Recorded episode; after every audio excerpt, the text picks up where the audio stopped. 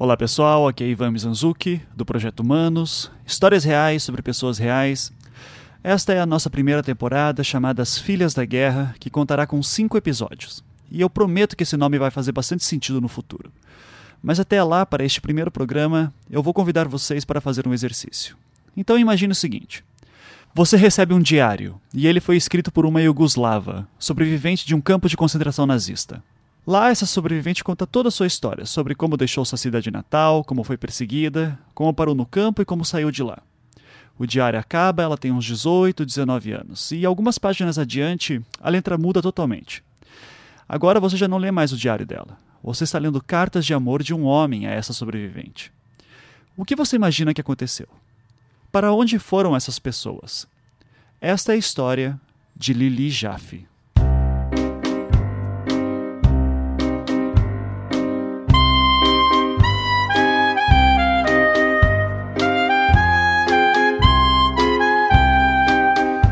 Estou no bairro de Higienópolis, em São Paulo. Acabei de descer do avião há menos de uma hora. Não chove, mas o céu insiste em dizer que quer. Ao descer do táxi, olho para a rua e noto um pai e seus dois filhos, todos trajando as roupas que condizem com o código de vestimenta ortodoxa judaica. Deve ser aqui, penso. E estou certo. Ao passar pela portaria, noto outra mulher, também roupas típicas, cuidando de um bebê. Quando subo para o apartamento, sou recebido pela minha amiga, escritora Noemi Jaffe, com quem já conversei no Anticast, sua irmã Estela e sua mãe Lili. E é com ela que vim conversar. Então, uh, poderia, por favor, dizer seu nome, idade e o que você fez? A idade? Se quiser, claro. Não, pode falar, posso falar. Tenho 88 anos, eu vim da Iugoslávia. Meu nome casada? Como você quiser. Como você hoje? Lívia Jaffe. Lívia Jaffe. Isso. Mas chamada de Lili. Lili. Lili. É, sou conhecida desde criança. Uhum. Lili. Quando chegamos para pegar passaporte para vir aqui, entramos por, por poloneses Falaram Lili não é nome. então deram Lívia. Eu nunca sabia antes. Sim. Então fiquei Lívia. Ah, Lívia. Mas não era o seu nome antes? Não, eu chamava Lili. Ah, Lili mesmo. Lili, Lili é o seu nome iugoslavo? É. Uhum. é... Lili Stern. Ah, daí fica difícil já. É Lili Stern. Stern, Lili. Iugoslavo antes, antes se fala o, o sobrenome. Ah, tá. Uhum. Então externo Lili. Tá, é, meu nome é Carlos Reis, é, Reis com dois S, tenho é, 33 anos e sou coordenador geral do Museu do Holocausto de Curitiba. Há alguns anos eu visitei o museu que o Carlos dirige e foi uma experiência bastante impactante para mim. Sendo assim, eu entrei em contato com ele para que me ajudasse em algumas questões sobre a história de Lili.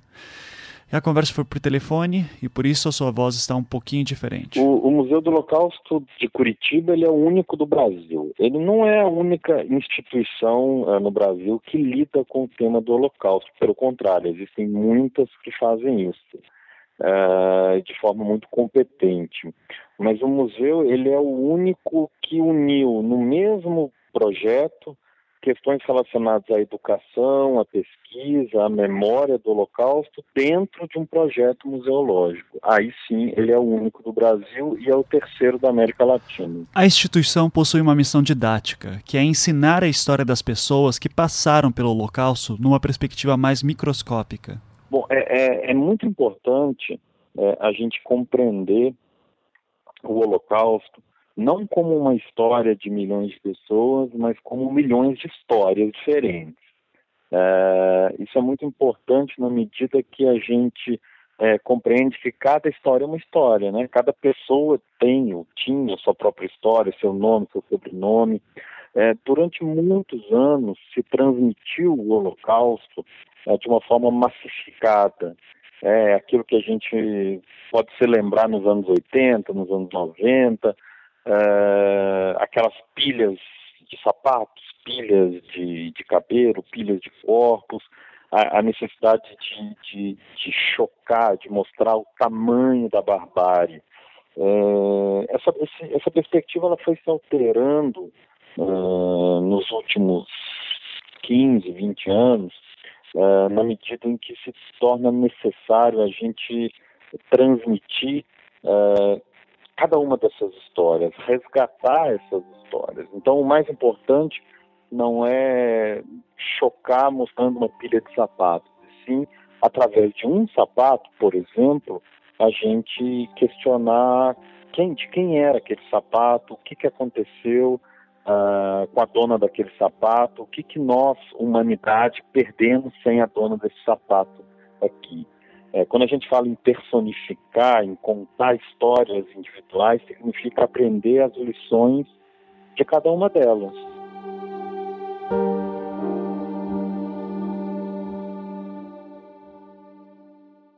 Lili é uma sobrevivente do Holocausto. Quando tinha 17 anos, ela foi tirada da sua cidade natal e levada a Auschwitz, onde passou um ano de sua vida.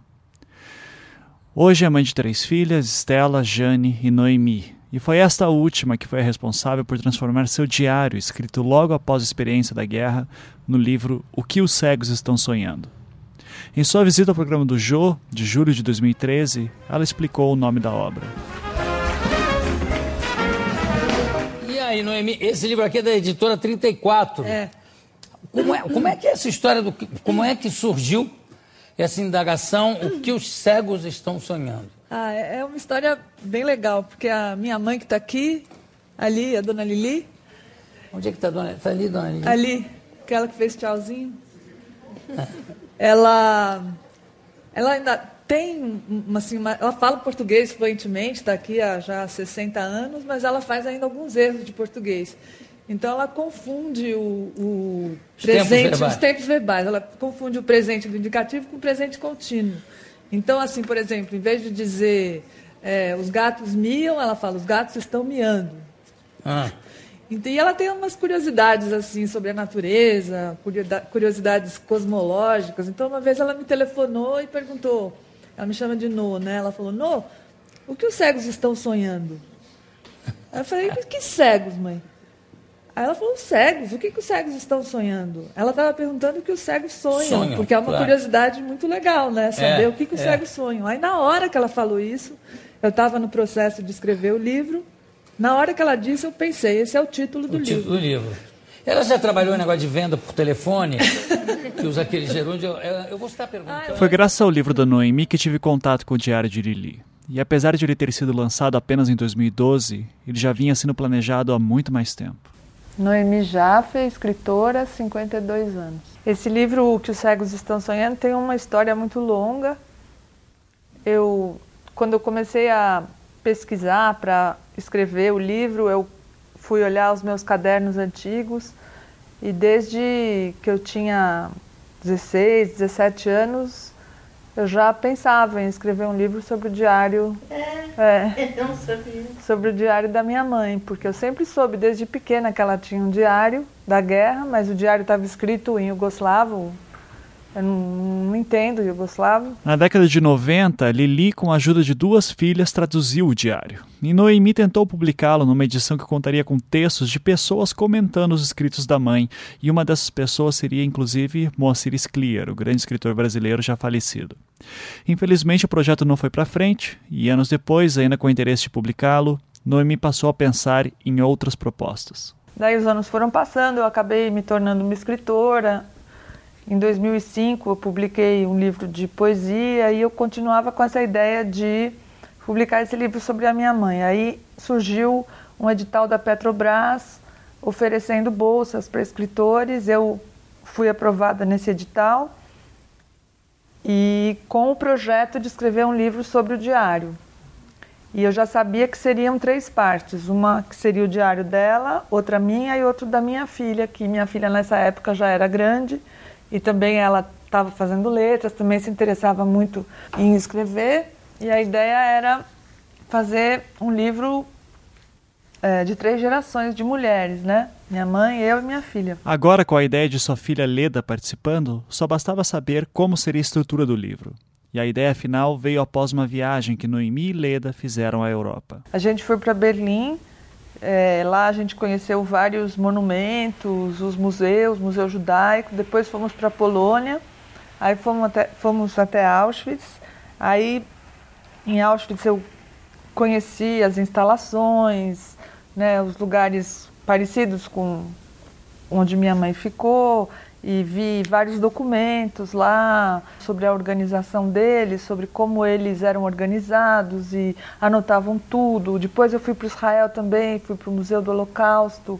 E aí quando a gente voltou para o Brasil, a minha filha ficou bem traumatizada com essa visita a Auschwitz e ela decidiu que ela não iria mais participar do livro. Depois ela mudou de ideia e resolveu que ela ia escrever só uma parte bem curta.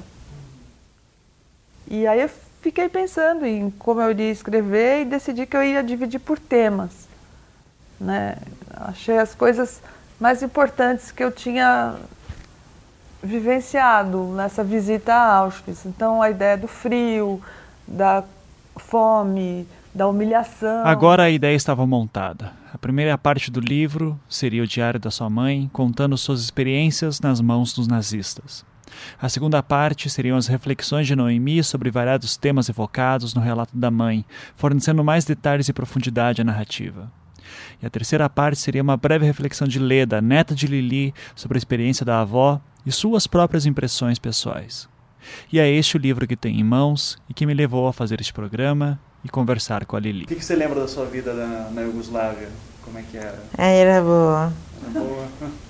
Era muito boa. E antes eu estava ainda criança quando tínhamos reinado.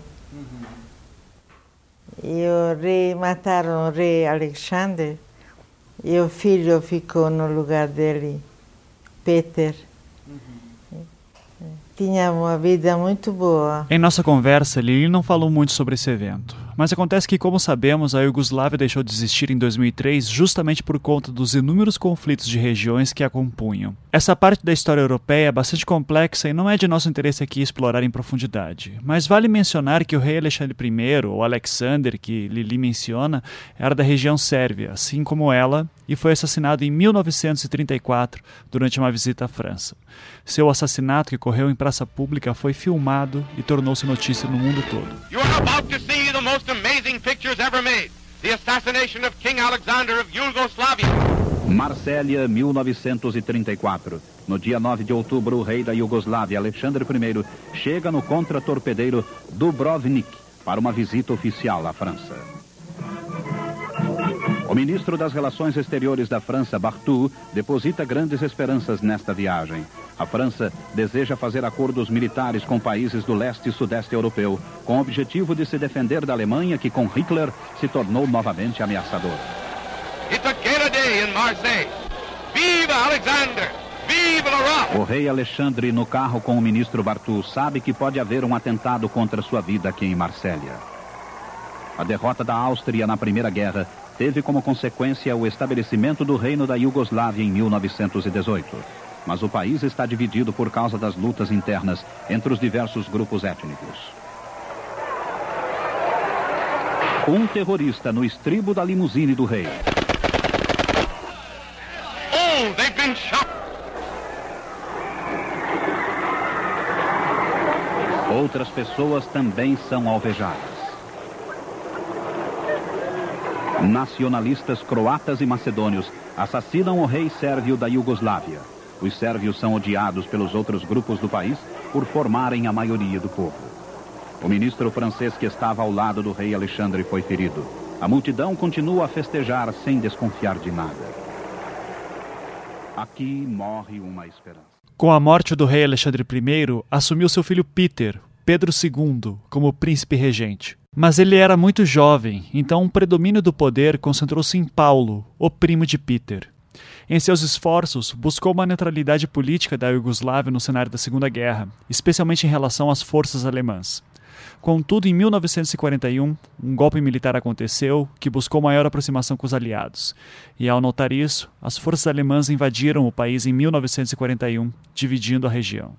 Foi o começo do fim da vida que Lili conhecia. Eu estava estava no ginásio segundo ano, porque lá não tinha oito anos primários, tinha quatro anos, depois tinha que fazer. É... Essa falando ao fundo é a Noemi, que, assim como sua irmã Estela, ajudou Lili na entrevista quando ela não lembrava as palavras certas em português. Admissão? Admissão, como entra no outro. para entrar no ginásio. Eu entrei e meus pais eram religiosos. Uhum. Então, sábado tava, não podia carregar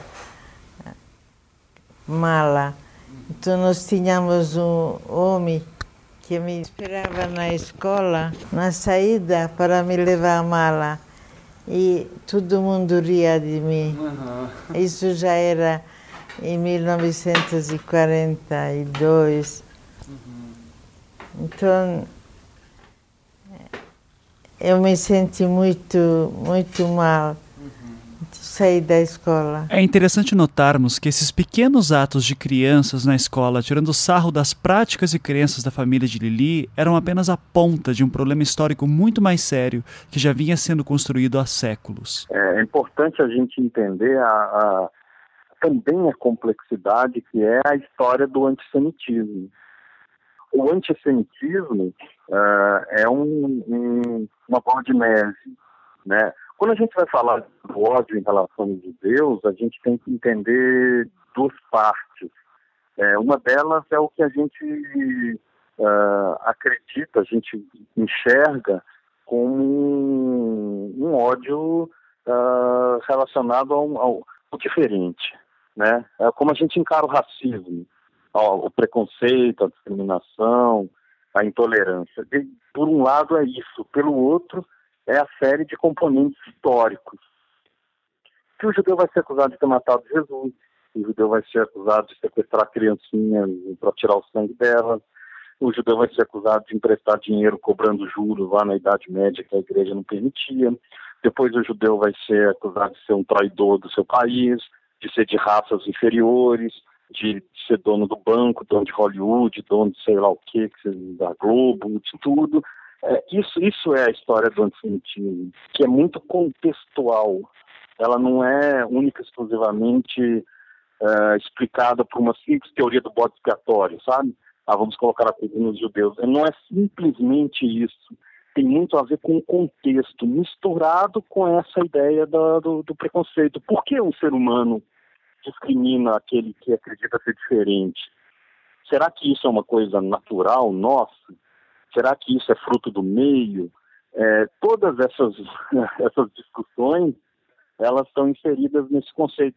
E, e, e, ali no início do século XX, ele é fundamental para a gente entender como algumas ideias que vinham sendo desenvolvidas já há muito tempo, algumas delas no próprio século XIX, o darwinismo social, a ideia de raça superior, a eugenia, melhoramento genético, aquilo vai cair como uma luva no discurso demagógico de uma Alemanha que tinha perdido a Primeira Guerra Mundial, que estava destruída, que estava humilhada, e aquilo vai encaixar muito bem no discurso. Teve uma onda migratória grande de judeus também entre as guerras, né, para que isso acontecesse. Também há uma, uma grande onda migratória judaica, ela acontece a partir do fim do século XIX já. Ah, tá. No fim do século XIX, a maior parte dos judeus unidos viviam no que hoje a gente é, a gente conhece como a Rússia e os países é, da antiga União Soviética.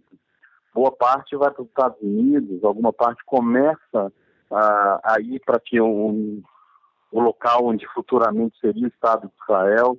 No entre guerras, especificamente, é, até a ascensão do, do nazismo, esse, essa imigração era muito maior nos países do leste europeu do que na Alemanha, na França, na Inglaterra. Nesses lugares, os judeus já estavam emancipados, assimilados, eram cidadãos como os outros. A partir do, da ascensão do Hitler, é que esse essa imigração ela se intensifica, mas, mas ao mesmo tempo ela se dificulta, porque boa parte dos países começam a fechar as portas. Né? Inclusive o Brasil, aqui, o Getúlio Vargas, fecha as portas e a, a imigração fica bastante comprometida né, nos primeiros anos do nazismo, especificamente na Alemanha. Sim, é, e eu estava vendo que teve até judeus que lutaram pela Alemanha na Primeira Guerra e que daí, de repente, uhum, na Segunda é, já... Porque era uma questão racial, né? É, existem muitas histórias de, de judeus que lutaram, a gente inclusive tem muito material no museu, é, medalhas, por exemplo, Cruz de Ferro, de, é, judeus que lutaram pela Alemanha e que lá na frente vão perguntar, mas, mas eu, eu sou alemão como você, o que está fazendo? Porque não era uma questão de ser ou não ser, é, de ter lutado ou não ter lutado, de ser rico ou ser pobre, de ser religioso ou não ser religioso. Era uma questão de, de, de caráter é, racial, né? Uhum. de caráter de sangue, uhum. é, que existem seres humanos superiores racialmente e seres humanos inferiores racialmente. No caso da Alemanha, eu posso dizer que 100%, 100% da população uh, judaica na Alemanha se considerava alemã e não só se considerava, era considerado até a República de Weimar como alemães como outros quaisquer. Imaginem então o cenário. Uma família judia que não escondia suas práticas religiosas na Iugoslávia, país que já tinha enormes tensões culturais e que agora ainda tinha que enfrentar um novo inimigo que vinha com força por influência do norte. Por, é, como que foi sair da escola? Por que, que você saiu de lá? É, por causa disso. Uhum. Já começou o antissemitismo. Uhum. Então não foi na outra escola, foi guarda, um guarda-livro, onde me aceitaram, já começou uhum. contra judeus. Ou seja, você era judia, família é, judia, porque... e não, não nem entravam na escola, né? então não deixavam entrar na escola. Deixaram, mas as crianças mesmo. Interessante, as crianças às vezes são piores do que adultos. Uhum. Sim. E, e a escola é, era a única que aceitava judeus? Ou... Não, tinha mais, todos saíram. Uhum, todos saíram.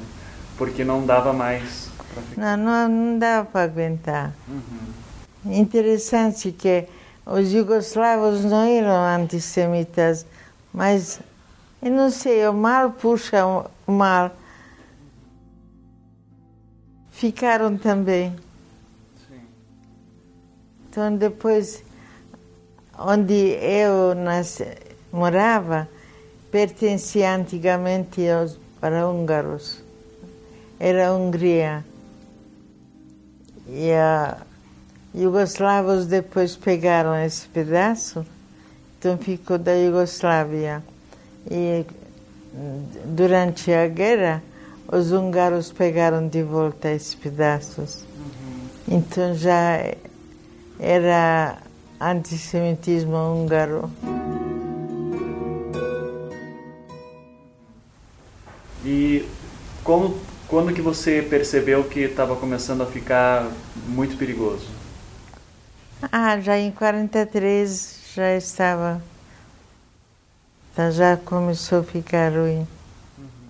Você lembra de algum fato que te marcou uh, nesse período que daí foi, ah, você já estava sentindo que estava ficando perigoso, estava ficando ruim, mas que aconteceu e você teve medo mesmo, sim? Não sei, eu fui criada para não ter medo. Eu nunca tinha medo, mas era perigoso, muito ruim. Uhum. Já começaram xingamento e, e proibição não ir aqui, não ir lá. Uhum. O comércio era ruim, era tudo ruim. Começaram assim, pegaram meu pai para trabalho forçado. Tinha limpar a rua. O que, que seu pai fazia antes? Comércio. Comércio? Vendedor, comerciante. É. Já na sua cidade, então, os judeus começaram a sentir os efeitos da política nazista. Num primeiro momento, famílias judias inteiras foram obrigadas a deixar de exercer seus trabalhos, sendo deslocadas para outros tipos de função. E após serem marginalizadas o suficiente, começaram a vir os avisos de que os judeus seriam retirados de lá. Foi foi chega, foi um anúncio que esse não sei que dia mais vamos buscar vocês para preparar alimentos e roupas e, e a oito horas vos, todo mundo para se encontrar na escola. Então foi assim. Todos os judeus? Sou judeus, é. São judeus. O que, que vocês conversavam entre vocês? Ah, todo mundo estava triste, né? Todo mundo estava assustado como vai ser. A minha mãe tinha ainda paciência de fazer bolo para levar para a viagem, vai saber para onde a gente ia. Vocês não tinham ideia de onde iam? Não.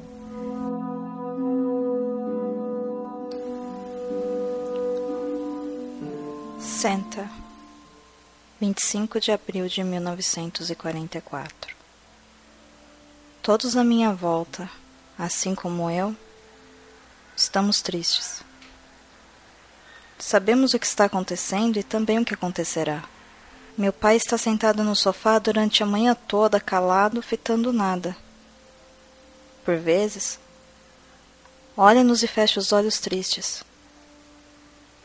Minha mãe nos consola. Não acredita no mal, porém está arrumando as malas, faz doces e suspira fundo, sem que ninguém possa ver. Meu irmão e eu observávamos e, sendo duas crianças, saíamos para chorar. Ninguém nos conta nada, mas sabemos o que está acontecendo. Sabíamos que no dia seguinte, às oito horas, os alemães viriam nos buscar e nos arrancar de nosso lar. O que, que vocês sabiam sobre esses deslocamentos de judeus? Nós ouvimos que tinha, tinha na Polônia, já que entraram os alemães e maltrataram os judeus, ouvimos, mas nós pensamos que nunca vai chegar na Iugoslávia. E, mas o que, que vocês sabiam que estavam fazendo com os judeus? Vocês sabiam alguma coisa na Polônia mesmo? Certo, certo, não sabíamos, mas sabíamos que estavam matando e maltratando. Senta, 26 de abril de 1944. Levantamos bem cedo. Tudo estava arrumado. Chegaram na hora certa. Eram sete. Um deles se sentou junto à mesa e começou a escrever. O segundo olhou em nossas coisas e deu uma ordem. Estejam com suas tralhas prontas em cinco minutos. São coisas para duas semanas. Levem comida e saiam da casa. Está chovendo. Estamos juntos. Nossa família junto com as outras famílias judias. Vão nos levar para a escola judaica. Duas mulheres alemãs nos revistam, um por um, à procura de joias estamos dormindo no chão. É difícil hoje falarmos sobre o Holocausto sem lembrarmos de que a existência dos campos de concentração era até conhecida, dado o expurgo que eles estavam sofrendo em todos os territórios nazistas. Mas o que realmente acontecia por lá era ainda um mistério para muita gente, especialmente para os judeus. A maior parte dos campos de, de concentração uh, eles estavam se localizavam no leste europeu. Né?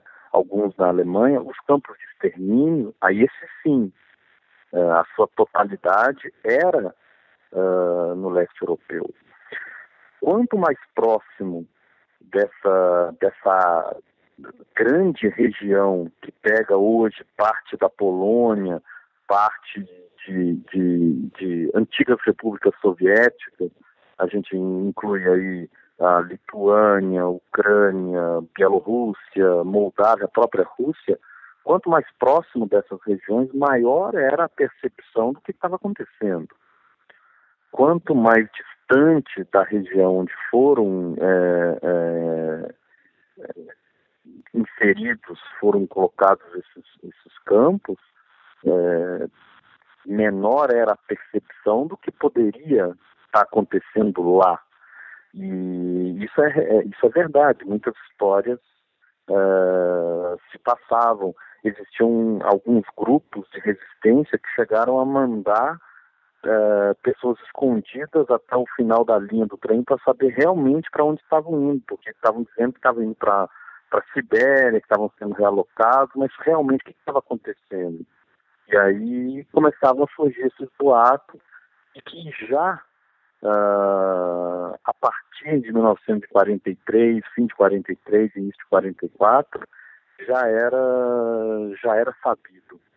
Acontece que muitas partes da, da Europa continuavam a ser invadidas pelo, pelo exército alemão, como é o caso, como é o caso dos Balcãs, como é o caso da própria Grécia, em que a partir do momento em que existia essa invasão, uh, os judeus eram confinados e eram deportados para esses campos.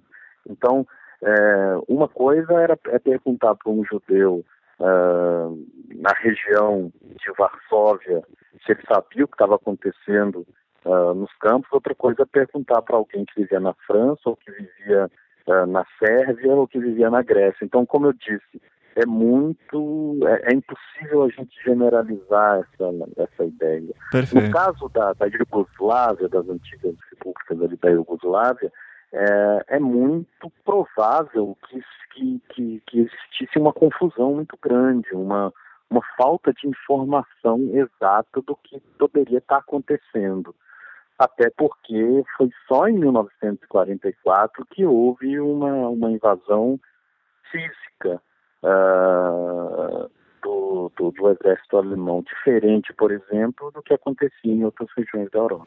No fim, era ainda pior do que imaginavam. Levaram primeiro-nos para a Hungria, Segedina.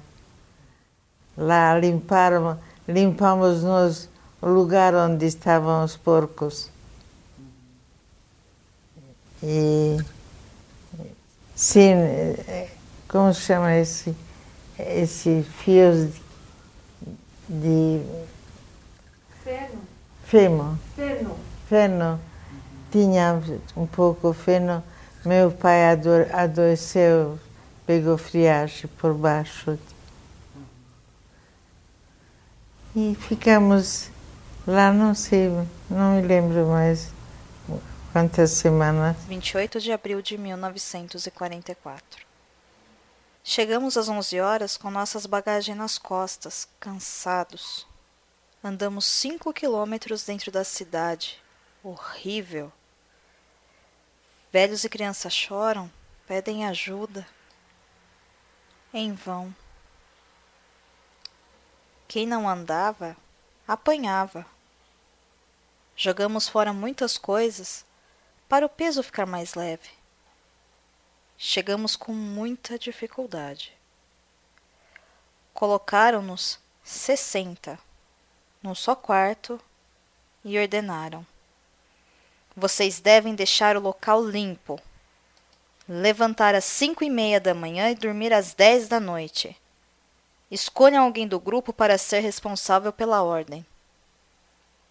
Queriam escolher mamãe. Ela não aceitou.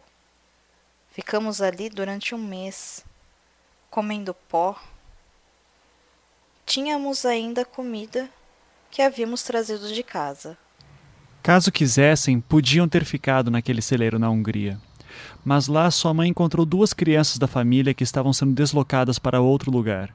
Como estavam sem ninguém, a mãe de Lili quis ir com elas e levou sua família junto. Nós paramos num lugar que se a gente ficasse lá, podíamos ficar. Mas nós achamos, a minha mãe achou, o cunhada, que tinha dois, duas criancinhas, um de quatro anos, outro de seis. E a mãe enlouqueceu de tristeza. Então minha mãe pegou as crianças. Então nós não podíamos ficar lá. Quem ficou lá se salvou.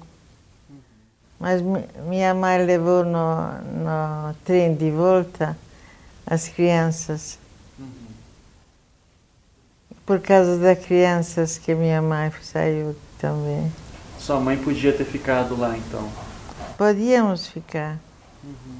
E ela foi por causa das crianças? É. E por que, que elas tinham que ir? Quê? Por que elas, as crianças, tinham que ir? Não tinha onde ficar, a mãe enlouqueceu, coitada. E o marido estava no outro lugar, então nós, nós levamos, pegamos as crianças. Uhum. Mas por que, que ela não podia ficar naquele lugar com as crianças? Tinha que ir no trem? Essa é a Estela, a outra filha de Lili. Nós podíamos Por que vocês não puderam ficar lá com as crianças? Não sei, minha mãe não quis, podíamos ficar. Com as crianças também. Eu acho que sim, não sei. Não tenho certeza.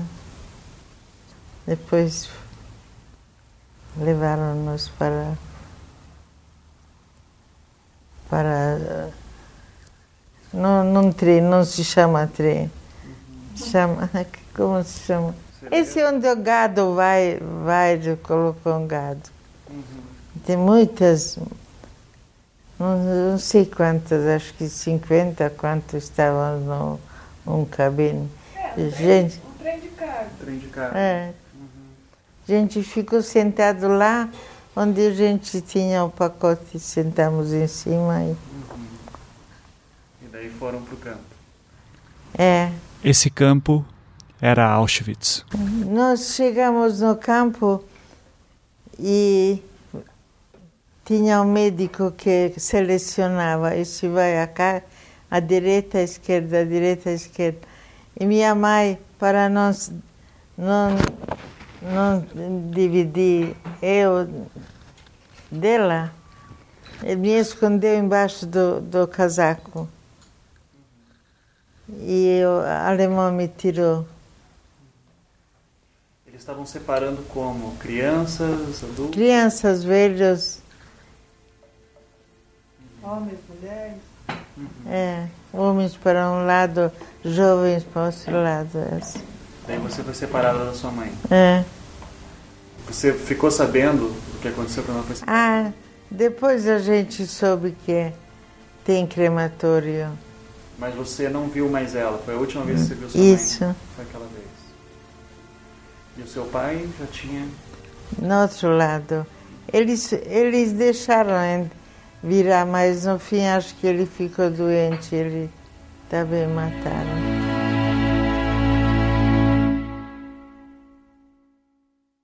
No próximo episódio, como era a vida em Auschwitz?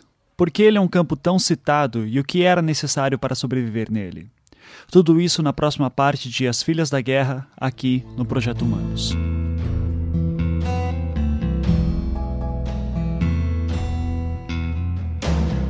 Projeto Humanos é um podcast que visa apresentar histórias íntimas de pessoas anônimas. Ele tornou-se possível graças à ajuda dos patrões do Anticast, que contribuem mensalmente para que nossos programas continuem acontecendo. Se você gostou da nossa proposta e gostaria de ajudar, clique no link do post do Patreon e contribua também.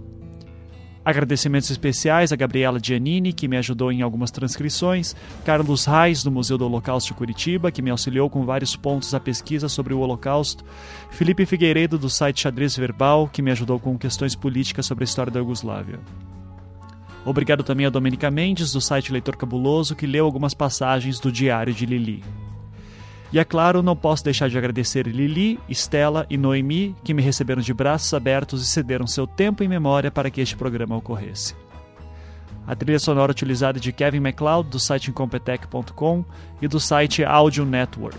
Eu sou Ivan Mizanzuki, vou ficando por aqui. Nos vemos no próximo encontro.